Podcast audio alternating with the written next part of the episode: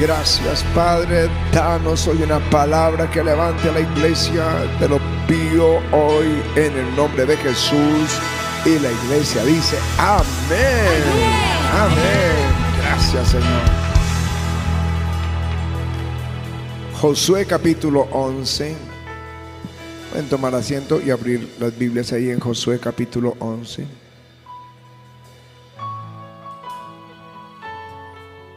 En el versículo, vamos a leer el versículo 19.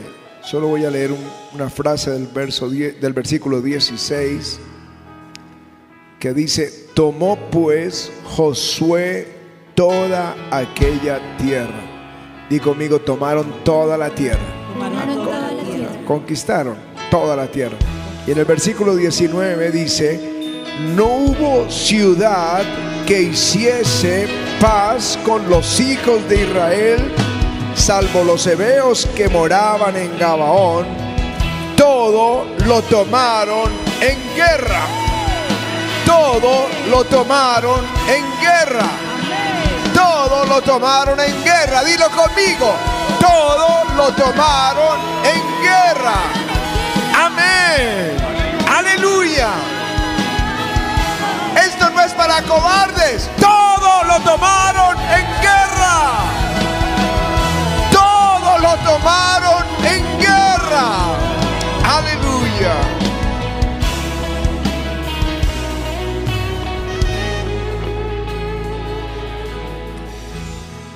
En el yo quiero que entiendan que estamos en una guerra real. Y no esto- estoy haciendo referencia a, a Rusia, Ucrania o el Medio Oriente. Estoy hablando nuestras vidas. Estamos en una guerra real. Y a veces ni nos damos cuenta. Peleamos con las personas, con las circunstancias, con los gobiernos, con la economía, con la salud. Pero estamos equivocados en la forma en que present- con quienes peleamos. Estamos en una guerra real espiritual. En el siglo XII, uno de los padres de la iglesia llamado Malaquías, el irlandés, un predicador ungido, que Dios usaba en milagros. Un hombre que estaba enfermo, muy enfermo, que había sido un hombre malo, perverso. Y vino tal enfermedad que estaba postrado en su cama. Resolvió venir a la iglesia donde, donde este Malaquías, el irlandés, estaba predicando. Y por la parte de atrás vino arrastrándose. No podía caminar. Vino arrastrándose, librando una lucha por llegar donde estaba en Malaquías para que orara por él. Y estaban todos en la iglesia viendo semejante escena cuando comenzaron a oír voces que no salían de la boca de las personas que estaban ahí, sino voces de invisibles que gritaban, no lo abracen, no le hablen, estamos perdiendo nuestra presa. El hombre que había hecho tanta maldad, los demonios decían, estamos perdiendo, estamos perdiéndolo.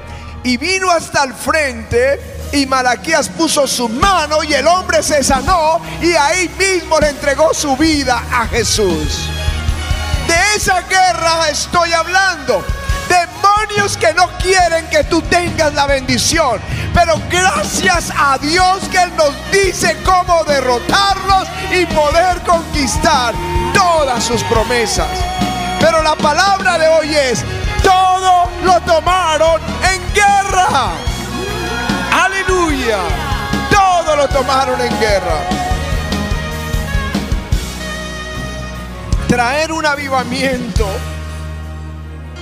no es solo la adoración, la predicación, no es el pastor, no es el templo. Traer un avivamiento es una guerra espiritual por las almas, por las naciones.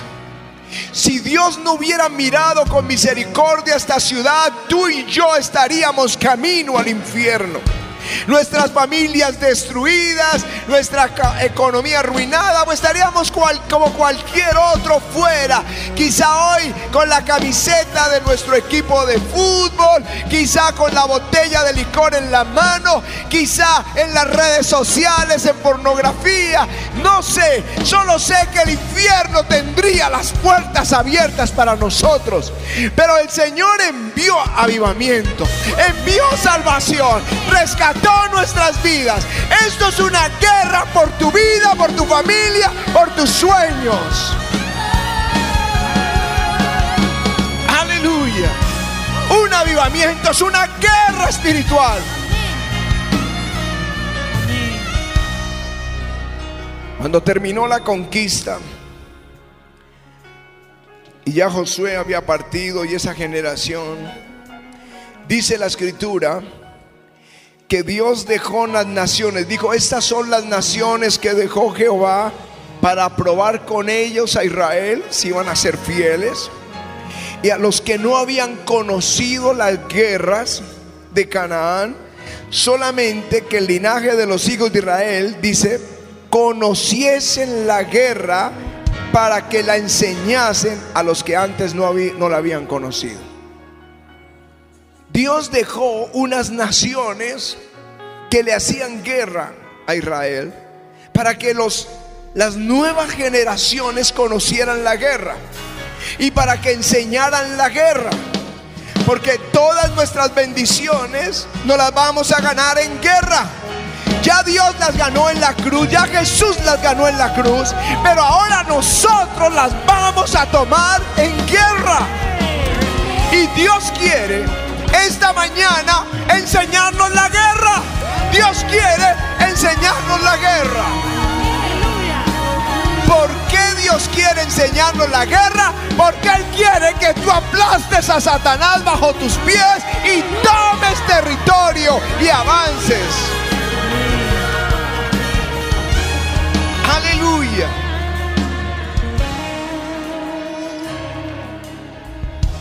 Si uno de los ministerios o de los, sí, en, en, la antigüedad más poderosos fue el de David, pero le tocó con guerra. Lo que Dios le prometió, ese será tu, tu territorio, tú serás el rey de Israel y tú derrotarás los enemigos. Pero le tocó desde el comienzo guerra con el rey que salía, guerra con las otras tribus que no se unieron, guerra con las naciones. Pero Dios lo llevó al reino, Dios le dio el reino. Él venció todas las naciones a su alrededor. Dios estaba sobre él. Él se inspiró para escribir los salmos. Él trajo una nueva adoración a la tierra. Fue un instrumento poderoso de Dios. Pero todo lo tuvo en guerra. Pero la promesa estaba ahí. La restitución la tuvo en guerra. La tierra prometida, que el Señor dijo es la mejor de las tierras. Una de las cosas que más ofendió a Dios fue que ellos hablaran mal de la tierra.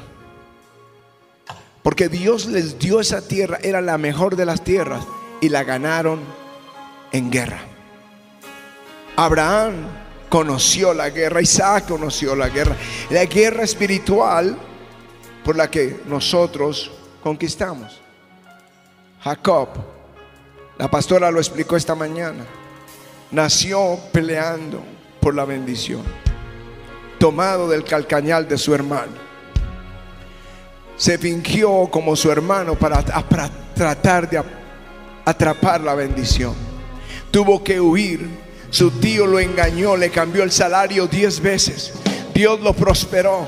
Pero aún así, cuando tuvo ese encuentro, cuando tuvo un encuentro con el ángel de Jehová, con el, el mismo Señor, porque él llamó ese lugar Peniel, que es el rostro de Dios, porque vi a Dios, porque peleé con Dios. Él estaba peleando por la bendición. Su hermano venía con 400 hombres para matarlo. Y él empezó a luchar con Dios mismo. Y luchó toda la noche. Y el Señor le dijo, suéltame porque raya el alba. Y él le dijo, no te voy a soltar si no me bendices.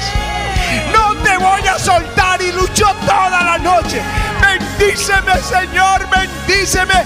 Hasta que Dios dijo, ya no se llamará tu nombre Jacob, sino que serás un príncipe con Dios. Porque luchaste con los hombres y con Dios y has vencido. Ahí tuvo la bendición. Aleluya. En el Evangelio, Jesús refirió una parábola sobre la necesidad de orar siempre y no desmayar. Y dijo en la parábola, había un juez que era perverso, que era malo, que no temía a Dios. Y una mujer viuda vino para pedirle que le hiciera misericordia, que le hiciera justicia de su adversario. Y él no quiso atenderla una y otra vez. Hasta que un día el juez dijo, voy a hacerle justicia a esta mujer, no sea que viniendo de continuo me agote la paciencia. Y el Señor dijo, oíd lo que dijo el juez injusto. ¿Y acaso Dios no hará justicia a sus escogidos que claman a Él día y noche? Os digo que pronto les hará justicia. Aleluya. Eso es guerra. No es para cobardes. Hay que pelearla y pelearla. Y Dios se levantará y te hará la justicia. La guerra que le tocó a Josafat, tres naciones se unieron para destruirlo y clamaron. Josafat y todos los de Judá clamaron todo el día clamando, llorando, estaban en ayuno. Y a la noche el Espíritu de Dios vino sobre uno de los sacerdotes y le y profetiza. Y le dice, oíd Judá todo y vosotros moradores de Jerusalén. Y tú rey Josafat, Jehová dice así, no temáis ni os amedrentéis delante de esta multitud tan grande Dice, porque no es vuestra la guerra, es de Dios, es de Dios. Y Dios le dio la, la victoria. ¿Qué es lo que quiero decir? Que nuestra guerra es en oración, que nuestra guerra es contra las tinieblas, pero Dios es el que libra las batallas por nosotros. Aleluya. Que pelea por nuestras vidas. ¿Cuántas veces apresaron a Pablo? ¿Cuántas veces lo metieron a la cárcel? ¿Cuántas veces lo azotaron? Pero él avanzó, avanzó, avanzó el Evangelio por el mundo donde Dios le llevó. Y cuando va a morir dice, he peleado la buena batalla, he acabado la carrera, he guardado la fe. Cuando terminemos esta carrera, digamos, sí, vencimos, peleamos y vencimos. Aleluya.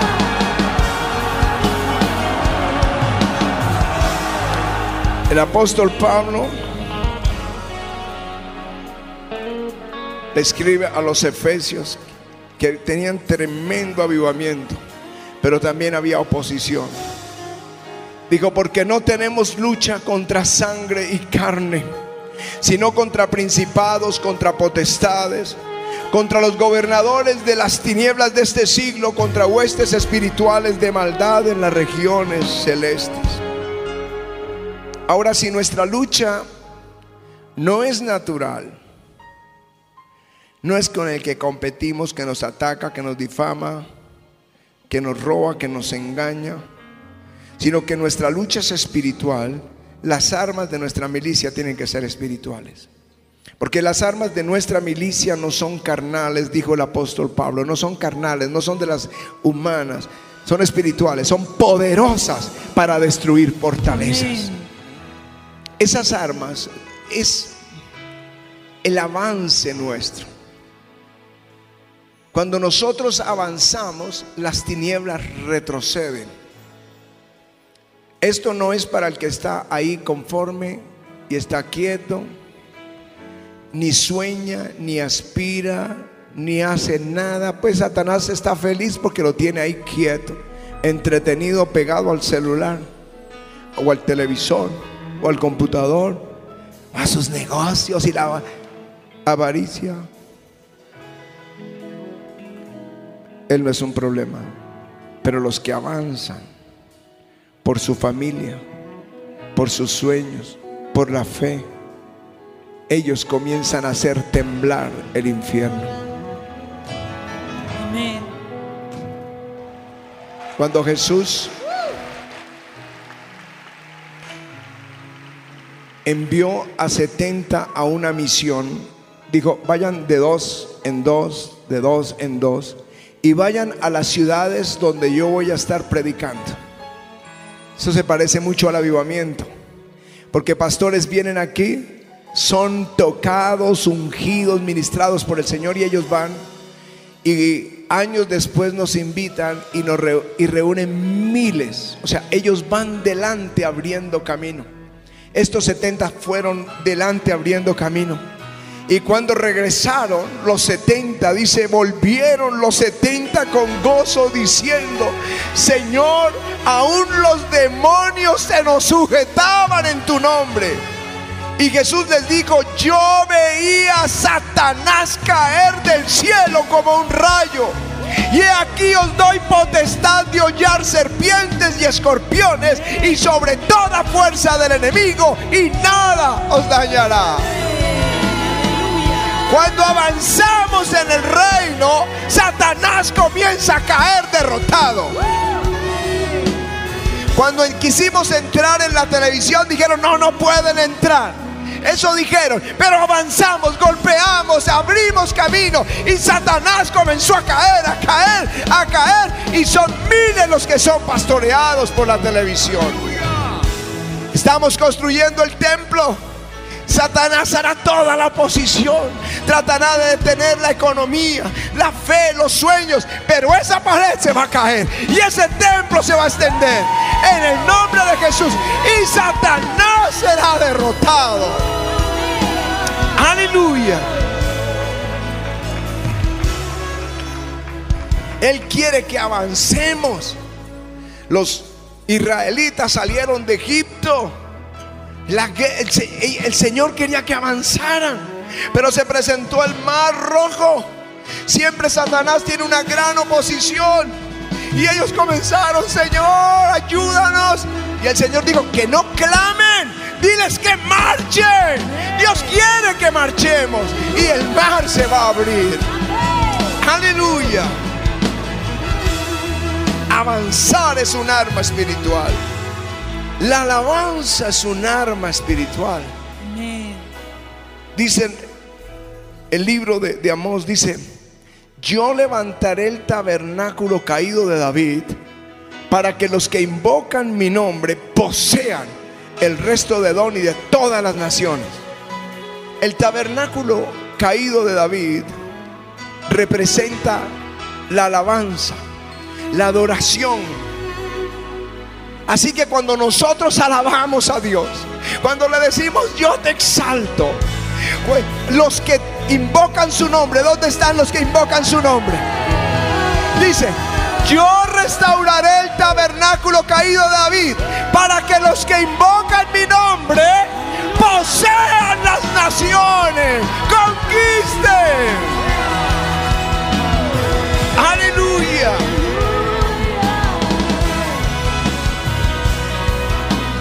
De la boca de los niños, dijo, dijo, dice el, el- salmo, fundaste la fortaleza a causa de tus enemigos para hacer callar al enemigo y al vengativo. Por eso, Coro Junior, ustedes son una joya en el avivamiento. Son un regalo de Dios en el avivamiento.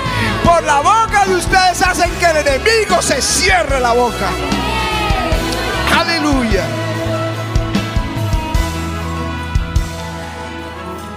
¿No les parece sorprendente la batalla de Jericó? Siete vueltas. Siete días, cada día una vuelta y en el último siete vueltas. Pero los muros no cayeron mientras dieron la vuelta, los muros cayeron cuando dieron el grito. El grito. ¿No has visto los soldados? Los soldados se pintan, se alistan para la batalla y cuando es el momento ellos a la batalla. Visto los deportistas se reúnen, se ponen de acuerdo la estrategia para el campo de batalla y luego todos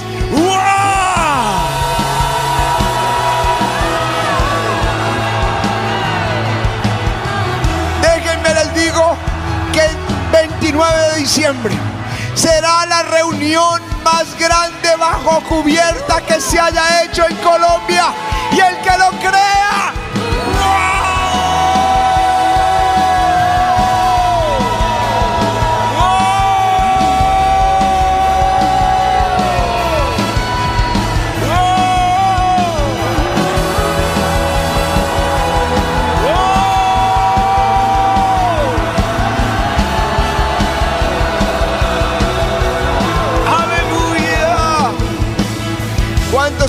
vamos a construir el templo? Voltense hacia allá por un instante, levanten sus manos y vamos a gritar a la cuenta de tres. Uno,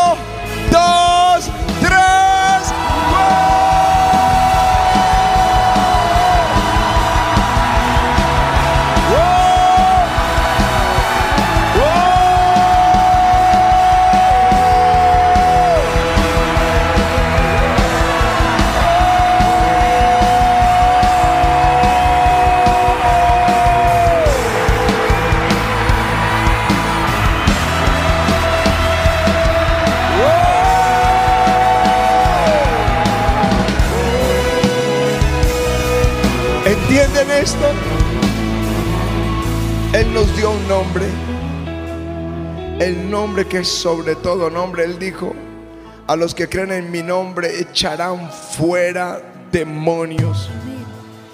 Y en el Evangelio de Juan dice, y todo lo que pidas al Padre en mi nombre, os lo daré. El nombre hace que el infierno caiga, el nombre de Jesús, y hace que el cielo se abra para bendecirnos tenemos ese nombre. Tenemos una llave. Una llave para encerrar a Satanás y una llave para abrir el cielo. Y esa llave es el nombre de Jesús. Es el nombre de Jesús.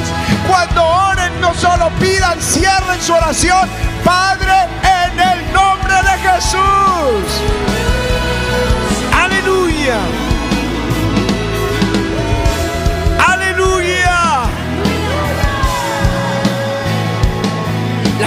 De Dios. Por eso les digo, dupliquen la lectura. ¿Saben cómo venció Satan, Jesús a Satanás la tentación? Escrito está. Él no sacó la espada, él no hizo, no sacó armas, él dijo, escrito está. Satanás escrito está. Dígale al diablo la palabra de Dios porque él va a tener que obedecer. Con ella el Señor sostiene el universo por su palabra.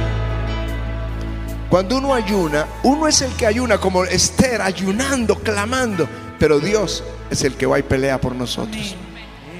Es la única forma de conquistar, es entender que todo lo vamos a tomar en guerra. Pero después viene la victoria. Luego viene paz sobre nosotros, viene reposo sobre nosotros el voto en el altar. ¿Cómo creen que tomamos este lugar? Las últimas dos bodegas que es donde está la plataforma, desde la pantalla de allá hacia atrás. En guerra, no nos la querían vender, nos ofendían con groserías, pues fuimos con dos ofrendas y el negocio se hizo. Dos ofrendas y Dios envió la provisión. La ofrenda tiene esa virtud, es un arma espiritual. Y creo que es una de las más fuertes porque es lo que más ataca Satanás. Inclusive el anticristo va a suspender el continuo sacrificio, la ofrenda que todos dan. Ustedes ven en, el Senado, allá en el Consejo, hagamos algo para detener esas ofrendas, pero no, es, no son estos senadores o concejales, es Satanás que tiene miedo, porque él sabe que la ofrenda le abre camino a las familias de la iglesia. La sangre de Jesús tiene poder. Aquí vinieron a atracarnos un lunes cuando era conteo. Entraron policías armados, no eran policías disfrazados de policías, entraron armados. Cuando me llamaron y dijeron están atracando la iglesia, yo clamé dije, sangre de Cristo cubre las personas y las finanzas. Y esos dispararon, se les rompió un vidrio, les cayó a ellos y salieron corriendo esos, esos ladrones. Aleluya, aleluya. Las armas de nuestra milicia son poderosas para destruir fortalezas. Y todo se toma en guerra. Todo se toma en guerra. Tienes batallas, todo se toma en guerra. Todo.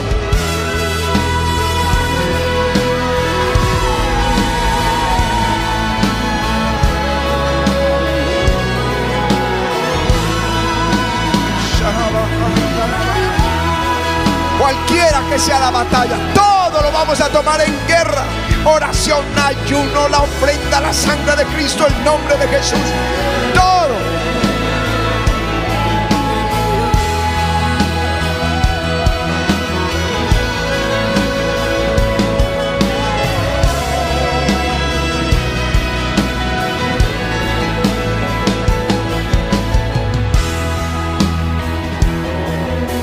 Hay un nombre Mire, cuando uno usa este nombre, el nombre de Jesús, que el cielo se abre, el infierno tiembla.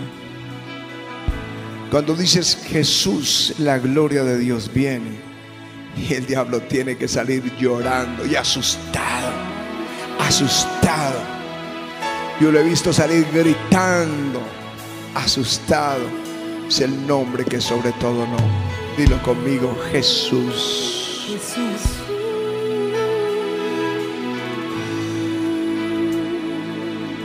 Vamos a decirlo todos.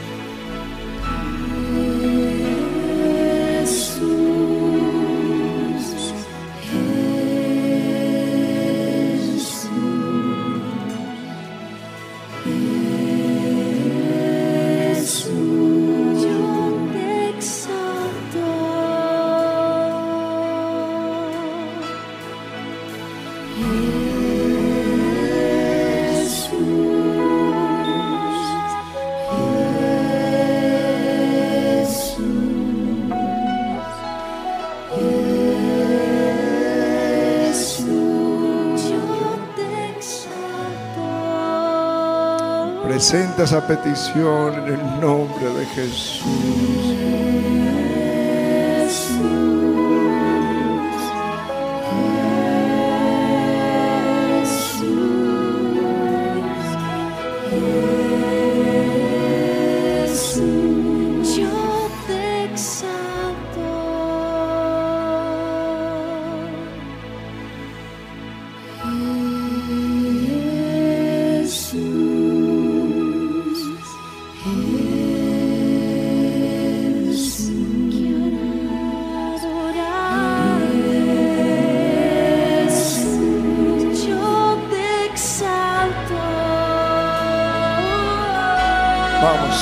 Todos adorando Jesús.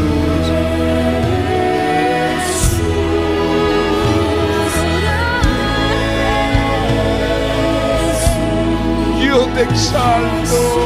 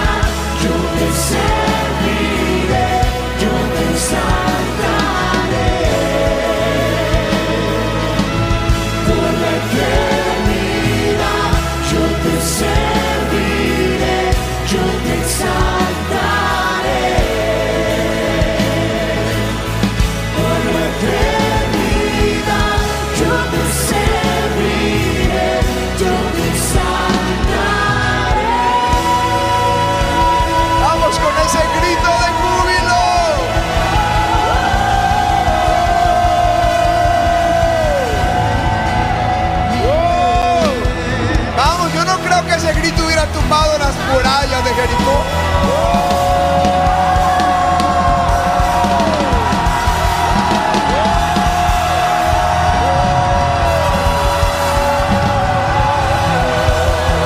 ¿Cuántos tienen una petición allí cerrada? Bueno, yo creo que muchos de ustedes tienen ofrendas en el altar. Vamos a reclamar al Señor esas bendiciones que están ahí en el altar. Padre, en el nombre de Jesús te rogamos que, que hagas memoria de las ofrendas. Te pedimos en el nombre de Jesús por la bendición que está allí detenida.